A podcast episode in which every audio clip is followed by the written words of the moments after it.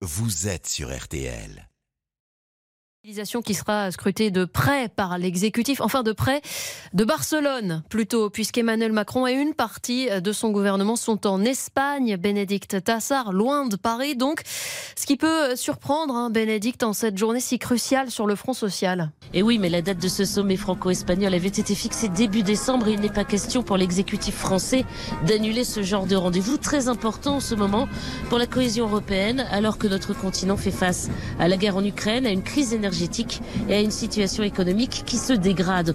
On signe ici le traité de coopération et d'amitié franco-espagnol. Il n'existe que deux traités de ce genre pour l'instant ratifiés avec l'Allemagne et l'Italie.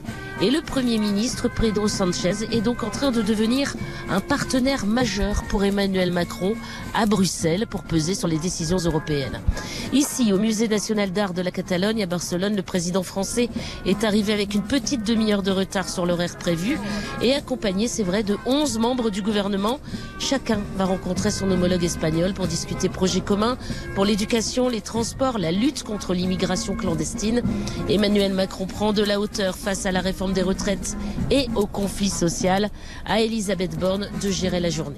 Bénédicte Tassara à Barcelone pour RTL et pendant que le chef de l'État est à Barcelone, euh, Marine Le Pen, qui fait partie des opposants à cette réforme, ne sera pas dans les cortèges puisqu'elle est en déplacement, on le rappelle, au Sénégal.